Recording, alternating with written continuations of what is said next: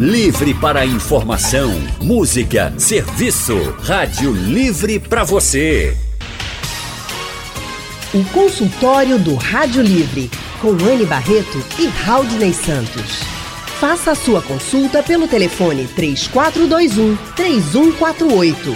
Na internet www.radiojornal.com.br Hoje o nosso consultório vai falar sobre cuidados com o coração. Ontem foi o dia do coração e é sempre bom reforçar os cuidados com esse órgão tão importante, né? De acordo com a Organização Mundial de Saúde, a OMS, mais de 17 milhões de pessoas morrem por ano vítimas de doenças cardíacas. No Brasil, essa média chega aí a 350 mil vítimas. E por isso estamos recebendo aqui o cardiologista, membro titular da Sociedade Brasileira de Cardiologia, de Cardiologia e especialista em ergometria, o doutor Tomás Mesquita, ele que atende no Hospital Jaime da Fonte, também atua como cardiologista na Universidade de Pernambuco e tem consultório particular. Doutor Tomás, boa tarde para o senhor. Muito obrigada por estar no nosso consultório de hoje. Boa tarde, Anne. Boa tarde, Raul e aos ouvintes do Rádio Livre. Boa tarde, doutor. E fazer exercícios é sempre muito importante para manter a saúde do coração em dia também. Mas será que é qualquer exercício, gente? Vamos saber com o personal trainer Cadu Lins que tem especialização em treinamento funcional e é o proprietário do Instituto do Movimento, as informações sobre atividades físicas. Boa tarde, Cadu. Boa tarde, Alden. Boa tarde, Anne. Boa tarde, doutor. Vai Boa ser um tarde. prazer conversar com vocês aqui sobre isso hoje. Boa tarde, Cadu. Seja sempre muito bem-vindo também ao nosso consultório. E você que está nos ouvindo agora, de onde você estiver nos ouvindo, pode participar com a gente, mandando mensagens pelo painel interativo ou, se preferir, participe por telefone. Vou começar essa conversa com o Dr. Tomás Mesquita, porque quando a gente fala de problemas cardíacos, de doenças, enfim, o infarto é sempre aquele que chama muita atenção e que gera muito medo nas pessoas. Dá para a gente prevenir o infarto e outros problemas cardíacos, doutor Tomás? É, com certeza. Veja, ainda há um estigma muito grande quando você fala ao paciente, mesmo na hora da internação, do atendimento dele, que ele está apresentando um infarto. O infarto e câncer são duas doenças que causam estigma muito grande. A pessoa ouve isso. Está tendo um infarto, você está com câncer. Então são palavras muito pesadas, apesar de você divulgar isso, órgãos eh, de publicidade, a imprensa. A informação hoje é muito grande em relação à doença do coração. Agora, é interessante, é a principal causa de morte como você falou, 300 mil, 350 mil pessoas morrem no Brasil é de infarto. Infarto ou infarto, tanto faz. Bom, o infarto acontece quando você tem uma obstrução das artérias do coração, chamada artérias coronárias. Essa obstrução leva à obstrução da passagem do sangue, o sangue não passa, falta oxigênio, falta nutrientes, e aquele músculo do, cardíaco, do coração chamado miocárdio, que é o músculo do coração, sofre um quadro agudo por uma trombose. O sangue se, se acumula ali, é um coágulo, o sangue não passa e você, na verdade, tem um quadro súbito de infarto. É uma doença realmente bastante é, grave e que tem como você prevenir desde que a gente passe a combater os fatores que eu acho que durante o programa a gente vai desenvolver isso. Seriam os fatores de risco, né? Com certeza, os fatores de risco. E a gente entrar aí com colesterol, por exemplo, com, com essas taxas altas que a gente pode ter? É, os principais fatores de risco para você adoecer do coração, que o interessante, quando você é, Cadu sabe muito bem disso, depois é. ele vai dar aí o show dele. então, veja bem, é, quando você está prevenindo o coração, é interessante, as pessoas precisam saber disso. Você está prevenindo também o AVC, está prevenindo a insuficiência renal e a insuficiência arterial periférica. São os mesmos fatores que levam a essas doenças. Quais são os fatores que levam ao AVC, ao infarto, essas doenças? É, primeiro, fator, eu diria, o tabagismo. Eu ao longo da minha vida, de mais de 30 anos de profissão, não é bom dizer o tempo certo, não, né, Anny? Mais de 30 anos de profissão, é, veja, eu poucas vezes atendi um paciente infartando que não fosse fumante, que não fosse tabagista. Outra doença que ela está junta com o infarto, caminha muito junto, diabetes. Diabetes é uma doença extremamente devastadora Bom, o tratamento é espetacular hoje, tem várias opções. A maioria das pessoas que tem diabetes, independente da informação genética, da carga genética, é por sobrepeso e por obesidade. Que aí Cadu vai dizer como, como fazer, como é. perder peso. Tá me entendendo? Então, outra situação terrível, e que para mim é a pior, é o sedentarismo. O sedentarismo aumenta o risco de você ter pressão alta, aumenta o risco de ser diabético, aumenta o risco de você é, ter depressão, ansiedade. Quer dizer, o sedentarismo é um fator de risco muito importante. E a obesidade. Obesidade. Então, quando você junta cigarro, sedentarismo, alimentação inadequada, obesidade, hipertensão, aí o seu, a sua condição de ter infarto de ter AVC, de ter o derrame cerebral, mais, né? de ter uma insuficiência renal, se os rins passarem a, a, a, não funcionar bem, e ter entupimento das artérias da perna, dos vasos da perna, entope. Você pode perder uma perna por conta disso. São os mesmos fatores. Então, quando você passa a ter esse cuidado, você está tendo uma, uma conduta interdisciplinar, multidisciplinar.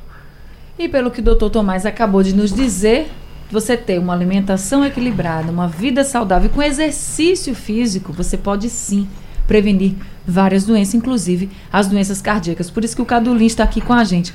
Cadu, existe, por exemplo, um melhor exercício para fortalecer o coração? Na verdade, quando a gente vai para a linha do Colégio Americano de Medicina Esportiva, eles vão muito na linha do. Ao invés de direcionar o que fazer, eles vão muito do recomendar quanto fazer. São 30 minutos, 5 dias por semana, uma intensidade moderada para alta, que aí sim você já começa a prevenir. Não, antes, vão na linha do aeróbico. De fato, eles falam que quanto mais você fortalecer os músculos cardíacos, mais esse sangue vai ser bombeado e menos problema você vai ter. Mas sempre aliado a treinamento de força, para que você ganhe, reduza a gordura e vá combatendo justamente esses, esses outros fatores que o doutor acabou de falar e, e, uma coisa vai linkando com a outra, né? Não adianta eu falar um exercício específico aqui, se daqui a pouco a gente vai falar que a pessoa não gosta desse exercício, não vai ter assiduidade sobre ele. Então, a gente tem que identificar, na verdade, em cada pessoa qual seria o melhor programa para que junto dela a gente consiga combater todos os fatores e aí sim a gente consiga ter uma vida mais saudável, mais ah, que ela consiga aproveitar mais. Na verdade, o, o, conceito de doença, de saúde mudou muito, né? Antigamente era a ausência de doença. Hoje é você conseguir exercer em plenas condições todas as atividades do dia a dia de maneira saudável, de maneira que você goste de fazer o que está fazendo. Então, tem, tem, tem sim que fazer uma atividade que você goste, que te dê prazer todos os dias. Essa é a verdade, esse é o grande segredo. É começar, né? Começar a fazer o exercício, não pode ficar parado, né? Doutor Tomás, é, estudando um pouquinho para conversar com o senhor e com o Cadu, a gente vai tomando pé de algumas informações e que é ótimo poder depois sentar numa mesa com os senhores para os senhores nos esclarecerem. E aí me chamou a atenção, fiquei curioso sobre os problemas que podem ser diferentes nos corações do homem e da mulher, que são mais comuns para o homem e para a mulher, provocando mais deficiências desse órgão tão importante. Por que essa, é, essa diferença entre o que vai provocar mais dificuldades no coração da mulher e depois para o do homem? Bom, veja bem. Até a menopausa, você tem que dividir isso por faixas, tá certo? Hoje a mulher, como ela tem uma vida bastante participativa, ela corre o risco de sofrer do coração na idade mais jovem, mais precoce.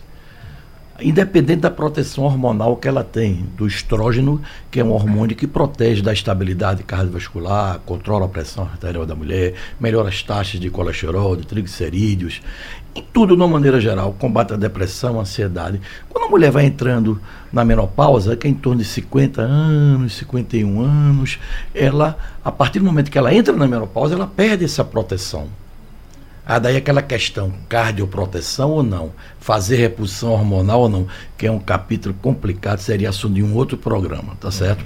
Bom, então veja bem, a partir desse momento que a mulher entra na menopausa, ela concorre de igualdade com o homem porque ela perde essa proteção e você começa a ter mesmo, os mesmos fatores que eu comentei, hipertensão, diabetes, tabagismo, eles acontecem também em relação à mulher. E a mulher hoje, ela fuma mais, ela tem uma vida mais agitada, ela trabalha em casa, trabalha na rua, cuida da mulher, cuida do marido, cuida dos filhos. E por que a incidência ainda é maior no homem do infarto nessa época, porque o homem procura menos. Antigamente a mulher primeiro era o marido, a casa, os filhos. Hoje não. A visão é totalmente diferente. No meu consultório, com certeza não tenho dúvida nenhuma em afirmar isso. Mais de 50% das minhas consultas são de mulheres. A mulher se cuida mais, né, doutor? Procura com certeza, médico, não né? tenha dúvida nenhuma. Agora tem um, um particular em relação ao coração da mulher. O coração da mulher, quando você me fala qual o resultado cirúrgico de uma ponte de safena entre homem e mulher? Quem sai melhor da cirurgia? São os homens. Por quê? O coração da mulher, as artérias são mais finas. O coração da mulher, ele tem uma, uma particularidade assim em relação à contratilidade quando você está na fase aguda de um infarto. Como ela tem as artérias mais finas, às vezes mais doentes, a dificuldade de você revascularizar, de você restabelecer aquela condição é menor. Não, por favor, em, quem está me escutando, não deturpe, tá certo? Os resultados são bons, mas quando você compara em termos estatísticos, quantas pessoas, quantas mulheres foram operadas, quantos homens foram operados. O resultado ainda, ainda, em relação ao coração, a revascularização do coração, ou seja, a ponte de safena, o homem ainda sobressai. Tá certo? Então existem algumas diferenças no coração da mulher que atrapalham um pouco essa recuperação. E o coração da mulher é difícil mesmo, né? Sentir aí é uma pontinha. Mas vamos embora, vamos embora para o nosso intervalo. Daqui a pouco a gente volta, já com a participação dos nossos ouvintes, porque não param de chegar perguntas pelo painel interativo, pelo Facebook também. Então, já no próximo bloco, eu vou abrir aqui o telefone para que vocês possam participar também por telefone. Rádio Jornal, deixando você por dentro de tudo. Estamos de volta com o nosso consultório de hoje, falando sobre os cuidados com o coração e os exercícios que você pode fazer para fortalecer o coração. A gente está recebendo aqui o cardiologista Dr. Tomás Mesquita e o personal trainer Cadu Lin. São eles que estão respondendo as nossas perguntas.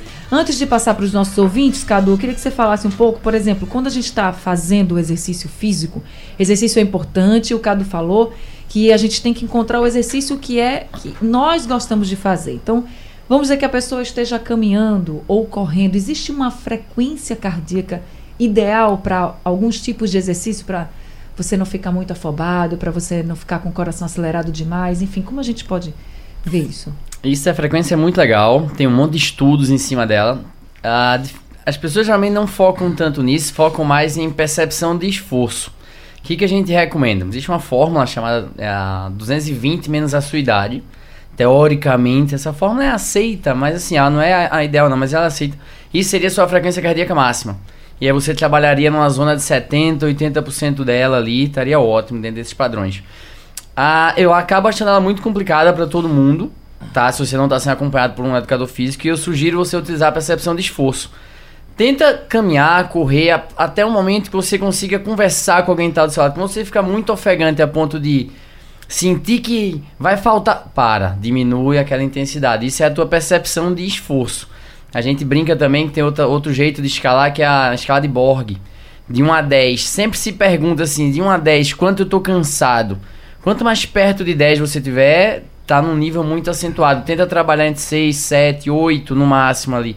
Isso seria uma percepção que a gente consideraria ideal. É, Cadu, a gente que trabalha com ergometria já há alguns anos, veja bem, complementando claro. a sua resposta, é, a frequência, o que o Cadu falou, essa forma, 220 menos a idade para estipular a frequência máxima no esforço e 195 menos a idade a frequência é mínima. Ah, o paciente quando vai fazer o teste ergométrico, que é um exame excelente, de uma relação custo-benefício muito boa para avaliar a sua capacidade observar se durante o esforço você manifesta alguma alteração do coração. Você, eu, é o que falo, o Cadu, Cadu falou exatamente, e é, é difícil, porque quando você pegar 220 menos a idade, mas a idade em quem?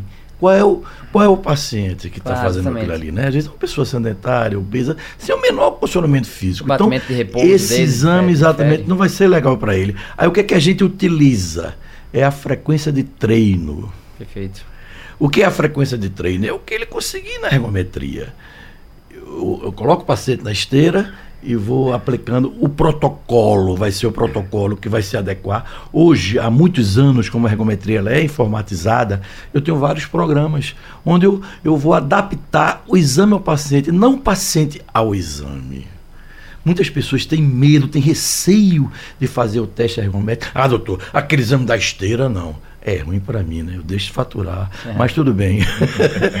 Não, mas vamos fazer, eu vou explicar a você como é o exame, tá entendendo? Porque a gente tem essa flexibilidade. Existem, sabe, Anne e Halden, e Cadu, você sabe disso, vários protocolos onde eu posso adaptar o exame ao paciente e daí estabelecer a frequência de treino dele. Vamos admitir que ele tem uma frequência máxima de 150, mas ele conseguiu 120 numa boa. Está me entendendo? Ou foi o máximo que ele conseguiu? 120, 130. Então, aquela frequência de treino, ela é real. Ela é real. Aquela, aquela, é, aquele cálculo que eu faço, eu vou desprezar um pouquinho ele, vou começar a trabalhar com a frequência de treino, que foi a frequência real que eu consegui. Tá certo. Agora a gente sim, vamos conversar com o Luiz Antônio da Torre, que está na linha com a gente. Luiz, boa tarde para você. Boa tarde a todos da TV Jornal e aos doutores. Pode falar, Luiz. Doutor, é, esse, a margarina proativida, o pão integral, esse açúcar mesclado que diz, realmente faz efeito, porque eu tenho um colesterol altíssimo, tá entendendo? E já tive um problema de então, um princípio de infarto. E vale a pena eu gastar um pouquinho a mais e comprar essa margarina proativite, ABCL, Proativ e o pão integral. Se realmente isso tem efeito para combater o colesterol, para fazer menos mal. É, Luiz, é, qual seria o tipo da margarina que não deu para ouvir?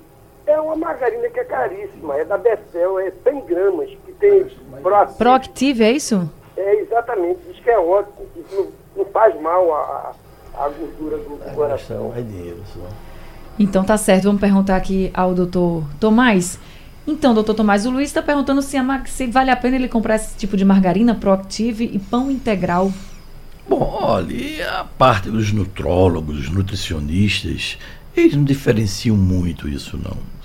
Em relação à margarina proactiva, o pão, meu conceito, de uma maneira geral, qualquer pão é pão.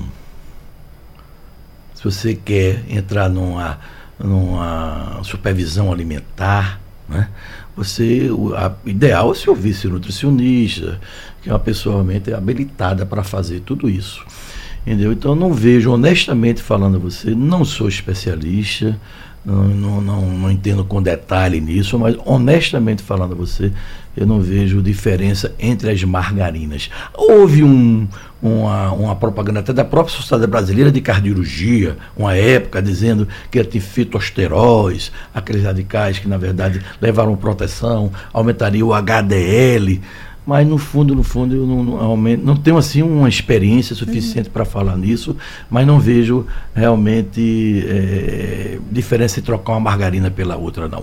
Então, Luiz, é melhor você procurar um nutricionista, tá certo? Para que ela faça o seu plano alimentar bem melhor e já de acordo com a sua situação, vendo os seus exames direitinho, suas taxas, se você puder, é melhor você fazer isso. Conceição Cruz, do IPSEP, está com a gente também. Oi, Conceição. Oi, Raul, tudo bem? Tudo bem.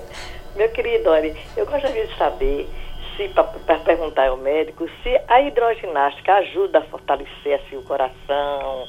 Eu estou com 74 anos, 74. Aí eu faço a hidro, aí eu gostaria de saber se isso aí adianta muito para a saúde. Opa, vamos ouvir. Então, Cadu, hidroginástica é bom pro coração? É bom sim, da Conceição. Bom demais. Não deixe de fazer, não. Na verdade, uma sugestão que eu tenho é que a senhora tente se esforçar na hidro. Não vá só conversar, não. Na verdade, um grande problema que a gente tem na hidroginástica é que geralmente as idosas que fazem vão para lá e tem que fazer também, tem que ter o momento social da, da aula, mas se esforce, tente pensar nessa sensação de esforço que eu falei e tente se, se dedicar mesmo na aula, que ela vai sim ajudar seu coração, sem dúvida. Às vezes vai malhar a língua, né? A verdade é, é essa. Bom, é Conversa é muito, né? Tem que conversar, tem que conversar. Conversar é bom. Agora, conversar doutor, é muito bom. Agora quem está com a gente é o Paulo de Camaragibe. Paulo, boa tarde para você. Boa tarde. Tudo bem, Paulo? Tudo bem, Anderson? Tudo bem. Pode falar. É, na verdade é o seguinte, é, eu estou com 61 anos, né? Quero saber aquela questão. Tá havendo muito problema no joelho e problema no, no, nas panturrilhas, né? Isso tem alguma coisa a ver com o coração? Joelho Problemas panturrilha. no joelho e na panturrilha. Tem alguma coisa a ver com o coração? Não, aparentemente não. Agora eu gostaria de fazer uma observação de- é, interessante. A gente tem que se lembrar que as nossas panturrilhas, né, ou a batata da perna, representa o nosso coração periférico. O coração, assunto do programa, o Sim. coração é um músculo, precisa ser exercitado. Mas se o coração contrai, lança o sangue, qual é a função do coração? É contrair e lançar um volume de sangue na artéria aorta, que esse sangue vai para todo o corpo, né? Ali vai o sangue, o oxigênio, os nutrientes. Então, se você não faz atividade física, né, você não vai, o sangue não vai chegar, né, nas panturrilhas de uma forma adequada. Quanto mais você faz exercício, o músculo esquelético com músculo cardíaco precisa de exercício. Então a gente tem que entender que tem o nosso coração periférico, que são exatamente as pernas, são exatamente a panturrilha, não é, Cadu? Tem uma, uma, uma importância muito grande, é a lei do uso e desuso. Mas, honestamente falando, não vejo assim como causa a doença no joelho. O que pode acontecer é você atrofiar a panturrilha por falta de exercício, né? mas não por uma doença no coração. Estamos de volta com o nosso consultório de hoje, falando sobre os cuidados no coração, com o coração e também os exercícios que podem fortalecer o coração. Estamos recebendo o cardiologista, Dr. Tomás Mesquita, e também o personal trainer Cadu Lins aqui no nosso consultório. Cadu, tem uma pergunta para você aqui do Gustavo Lemos, de Setúbal. Ele pergunta se é verdade que praticar esportes após a refeição aumenta o risco de ter um ataque cardíaco em pelo menos 50%. Eu não tenho essa informação desses 50%, mas não é verdade, assim. Na verdade, o que acontece quando você vai fazer atividade física pós-refeição é que você ainda está em processo de digestão. Então, na verdade, o fluxo sanguíneo que seria direcionado todo para o músculo para te ajudar na contração durante o exercício, ainda está sendo direcionado para a digestão. Isso é um exemplo muito clássico, às vezes, quando você come uma feijoada no domingo e na segunda-feira você ainda está indisposto ali para o exercício, porque ainda não teve toda a digestão daquele, daquela comida pesada que a gente chama assim, mas em relação a aumentar em 50% o risco de infarto, nunca ouvi falar, para ser bem honesto. O Rogério de Casa Amarela pergunta para o doutor Tomás o seguinte: ele sinto algumas pontadas na região do coração, pontadas que já me fizeram até cair. Tem uma espécie de coágulos nas veias do braço. Isso pode ser gordura e as pontadas pode ser por causa disso. Detalhe: fui correr e tive uma forte falta de ar. É, boa tarde, Rogério. Veja, essas suas queixas, com certeza, você precisa de uma avaliação do especialista, né? Porque você está relacionando o seu sintoma com esforço. A dor do coração, ela não aparece com uma dor em pontada, não é a causa mais comum. Ela tem um caráter, ela tem um, é aquela dor queimando, apertando, oprimindo no peito, né? Como diz, na caixa do peito mesmo, né? Na titela, tá certo? Então, é aquela dor característica que aparece com esforço ou pode acontecer até em repouso. A maioria dos infartos acontece com a pessoa em repouso. Não é com a pessoa fazendo exercício, não. Agora, como você tem uma queixa e sentir pontadas, e principalmente quando fe fez o esforço, é interessante você procurar um especialista, ele vai avaliar você, ouvir sua história e aí pedir alguns exames, entre eles talvez a depender da sua avaliação, da avaliação dele, aí é uma coisa muito específica do profissional, tá certo? Os exames necessários para você descobrir isso. Entre eles tá, o teste ergométrico eu falei ainda há pouco, mas isso vai depender do seu médico assistente, né? Ele tem que avaliar a sua condição, não, às vezes a, a, história é tão importante, o sintoma é tão limitante, que o paciente não tem nem indicação de fazer o teste ergométrico, né? Então, aí fico muito a critério do médico que atender você. Tá certo. Olha, o Robson Lima, de Pau Amarelo, deixa a pergunta pra gente no painel interativo. Boa tarde, doutor. Tive um infarto há cerca de quatro meses. Passei por uma revascularização da, do miocárdio. Tenho 46 anos. Meu receio é ter novos quadros de infarto. Isso deve me preocupar constantemente, doutor? Mas após a cirurgia eu me sinto até muito bem. Boa tarde, Robson. Veja, é, eu não acho que deve ser um critério para você, um, pra você ficar tão preocupado, não. Um motivo para você ficar tão preocupado. Eu sei que, na verdade, você submeter uma revascularização do miocárdio, né? É uma cirurgia grande, uma cirurgia que realmente a gente, é, no pós-operatório, é doloroso. Há, um, há uma, uma aceitação, às vezes, difícil, né? Para você encarar isso. Agora, entenda, eu acho que sua situação antes era pior porque você tinha as artérias obstruídas, né? não sei a vida que você levava, e você não tinha conhecimento da sua doença. A partir do momento que você tem o conhecimento da sua doença, faz o tratamento adequado, com certeza sua situação melhorou. Seu risco diminuiu. Agora, o risco de ter outro infarto não pode acontecer. Não tenha dúvida, não fique pensando nisso. Viva hoje, viva hoje. Procure se tratar, ter uma alimentação adequada, controlar bem sua pressão arterial, não fumar, ter, ter uma atividade física supervisionada, indicada pelo seu médico. Eu acho que é isso que tem que fazer e não ficar é, é, na, na mente, ah, eu fui operado, será que eu posso ter outro infarto? Isso é muito ruim para você. Agora, Cadu, você falou que se a pessoa tiver, por exemplo, fazendo uma corrida, não tem como uma, nós fazemos essa conta assim da frequência cardíaca. Mas quando a pessoa está subindo uma escada e começa a ficar com o coração muito acelerado, então vai fazer um exercício por mais simples que seja, uma caminhada, enfim, e começa a acelerar bastante, começa a se sentir mal. Lá no Instituto do Movimento, por exemplo, que vocês fazem muitos exercícios funcionais, né? É um, o estilo totalmente funcional. Então, qualquer alteração é para a pessoa parar, é para a pessoa perguntar ao professor, é para a pessoa já desconfiar que pode acontecer algum problema, é para a pessoa diminuir o ritmo? O, o, ideal, de fato, adoraria que todo meu aluno tivesse o, um teste ergométrico na mão para eu saber a frequência cardíaca dele de treino. Como eu sei que nem todo mundo vai chegar com esse teste para mim, a gente tem hoje muito relógio desses, desses que marcam a frequência e a gente consegue trabalhar em cima de uma zona de conforto ali.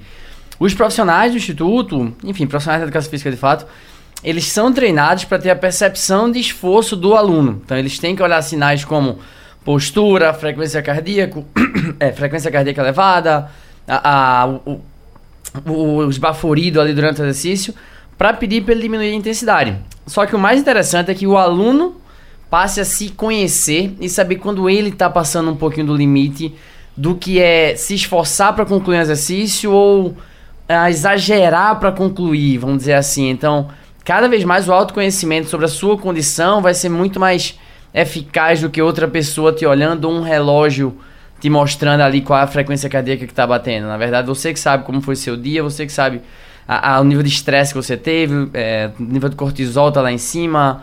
Enfim, então quanto mais você se conhecer, melhor. Então, de fato, se você está exagerando um pouquinho, está muito cansado, aquele nívelzinho de cansaço que a gente conversou antes, tá perto de 10, diminui. Não vale a pena você continuar. Não é que vá ser que você tá tendo um infarto, não é nada disso, mas a gente pode ter outros problemas. Vai faltar um pouco de oxigênio no teu cérebro porque o sangue está sendo direcionado para outras áreas e a gente pode ter algum problema, algum problema de desmaio, alguma coisa. É bom evitar. E você, no começo do nosso consultório, para quem ligou o rádio agora e está pegando agora o consultório, você falou que o importante é que a pessoa se exercite e que é importante os exercícios aeróbicos, por exemplo, também, além dos de força. Mas quando a gente fala assim do coração, por exemplo, seria mais recomendado caminhada, natação, dança, esses exercícios aeróbicos? Os dois hoje são os mais recomendados. Na verdade, um são dos dois. O Colégio Americano de Medicina Esportiva, ele cada um tem sua função. Um teria um efeito um pouco mais agudo, outro um efeito mais crônico. Um tem um efeito mais hipotensor na pressão arterial, o outro tem um efeito mais vasodilatador. Enfim, é, eu teria que analisar cada caso na verdade, o, o, histórico dessa pessoa já fazia atividade física, ela não fazia. O que eu sempre falo é acha uma atividade física que você goste, porque na verdade a, o exercício físico, a gente brinca dizendo que se ele fosse um remédio tivesse numa caixinha, seria o remédio mais consumido do mundo, porque na verdade ele precisa ser consumido diariamente. Você, e se você faz algo que você não gosta só porque alguém disse que é por conta do coração, você não vai conseguir ter essa frequência o tempo todo. Então, Tenta achar uma atividade, tenta achar prazer em alguma atividade física, tenta achar um bom profissional de educação física, uma boa academia, um bom um, um médico para te orientar nesses testes que você precisa estar acompanhando. E aí sim você vai conseguir ter é, é, mais saúde, mais prolongar mais sua qualidade de vida. Estamos de volta com o nosso consultório de hoje, falando sobre os cuidados com o coração. Estamos recebendo o doutor Tomás Mesquita, ele que é cardiologista, e o personal trainer Cadu Lins, do Instituto do Movimento. Então, doutor Tomás, tem perguntas aqui No painel interativo, a Graça do Recife pergunta se o alto consumo de uísque e cerveja pode prejudicar o coração. E aí eu já lhe pergunto se o vinho faz bem.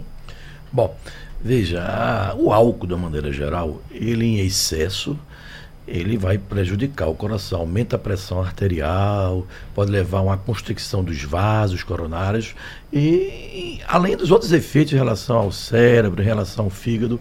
Agora, uma coisa que fica difícil é porque todas essas bebidas não tem bula, né? Aí qual é a dose, qual é a quantidade, né? Já que não tem bula, fica complicado a gente, a gente estabelecer isso. O vinho tinto seco, existem relatos na medicina, relatos trabalhos mostrando que ele aumenta os níveis do colesterol HDL, do bom colesterol, e estaria um benefício, na verdade, ao coração. Entretanto, eu acho que está muito longe, muito longe o médico prescrever e delegar isso ao seu paciente. Tá Doutor certo. Tomás, José Carlos Alves de Souza, do povoado de Botafogo, ele diz assim que fez um eletrocardiograma para fazer uma cirurgia e o resultado deu repolarização precoce. Aí ele diz, o que isso significa, doutor? E ele ainda diz mais, ele diz, o meu irmão mais novo morreu jogando bola, fala o Zé Carlos. Bom, isso é um dado específico do eletrocardiograma, Zé Carlos. Esse termo repolarização precoce, de uma maneira geral, não significa patologia, não significa uma doença eletrocardiográfica. O coração ele tem uma atividade elétrica, daí o eletrocardiograma serve para avaliar a atividade elétrica do coração. E tem a parte estrutural. Então, é, quando o médico faz esse diagnóstico, repolarização precoce, é a recuperação do coração durante a atividade dele, que correu de uma maneira mais rápida. Mas isso não é doença. Cadu, Bio do Gui, rubro-negro, ele coloca aqui, de També, tá dizendo o seguinte: trabalho de frentista, sempre em pé. Ainda tenho que fazer caminhadas nos dias de folga? É aquela diferença da atividade do exercício, Cadu?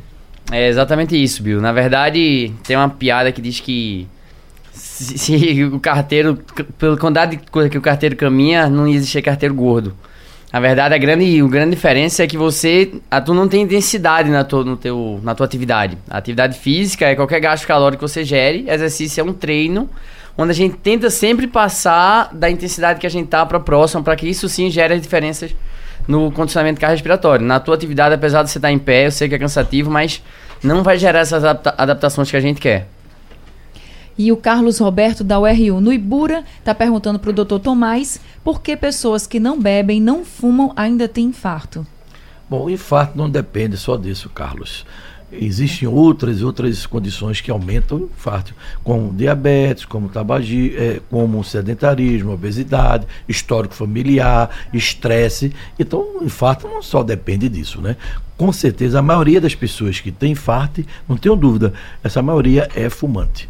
Entretanto, a gente não infarta por conta disso, não. Até uma raiva, né? Até uma raiva pode trabalho levar, não né? mata ninguém, mas raiva no trabalho mata. Raiva em qualquer lugar pode matar, né, doutor Tomás? Olha, nosso consultório de hoje está chegando ao fim. Ainda ficaram algumas perguntas aqui sem ser respondidas. Eu queria agradecer a todo mundo que participou com a gente pelo painel interativo, pelo Facebook, também pelo telefone. Mas antes de encerrar, eu queria que Cadu Lins e o doutor Tomás, começando aqui pelo Cadu, mandasse uma mensagem para as pessoas que estão nos ouvindo e que querem proteger a saúde do coração, a saúde de uma forma geral. Você, Cadu, como personal trainer, como especialista né, em, em exercícios funcionais, o que você pode dizer para essas pessoas que estão nos ouvindo agora? Ah, obrigado, Ana, pelo convite. Pessoal, uma- o conhecimento tá aí, hoje está mais do que nunca difundido. O que, que a gente pode fazer para prevenir as doenças do coração? Então, acha uma atividade física, acha uma boa academia, acha um parceiro de treino, acha um bom professor e vai se cuidar. É muito melhor se cuidar antes do que depois que a gente tiver o problema. Não que eu não queira que ninguém vá pro seu consultório, não, viu, doutor? Mas deixa eu cuidar da minha parte também aqui. Tá certo. E o senhor, doutor Tomás, o que, que o senhor pode É, dizer para as pessoas pro- que estão nos ouvindo? Proteja seu coração. Tenha uma boa alimentação, uma alimentação equilibra- equilibrada. Não fume, não há essa coisa, ah, fume um cigarrinho, dois. Não existe acordo, não fume. Controle bem sua pressão arterial, que é uma das principais doenças no Brasil. A principal causa de AVC, de derrame, é a hipertensão. Né? E não seja sedentário. Aí o pessoal vai lhe procurar, Cadu. não seja Não sedentário. seja sedentário. E combata com certeza a obesidade, né? E para finalizar, o próprio estresse de vida, né? Que realmente anda com a gente, mas tem uma maneira de a gente é, abstrair muitas coisas. Tá certo. Gente, doutor Tomás Mesquita atende consultório particular. O telefone é o 3204-0248. O Cadu Lins é o proprietário do Instituto do Movimento, que tem na Madalena e também no bairro de Boa Viagem. E o telefone é o 3038-0242. Muito obrigado pela presença de vocês dois. Voltem sempre aqui. E para quem pegou o consultório agora já no finalzinho, não se preocupa, daqui a pouquinho tá no site da Rádio Jornal.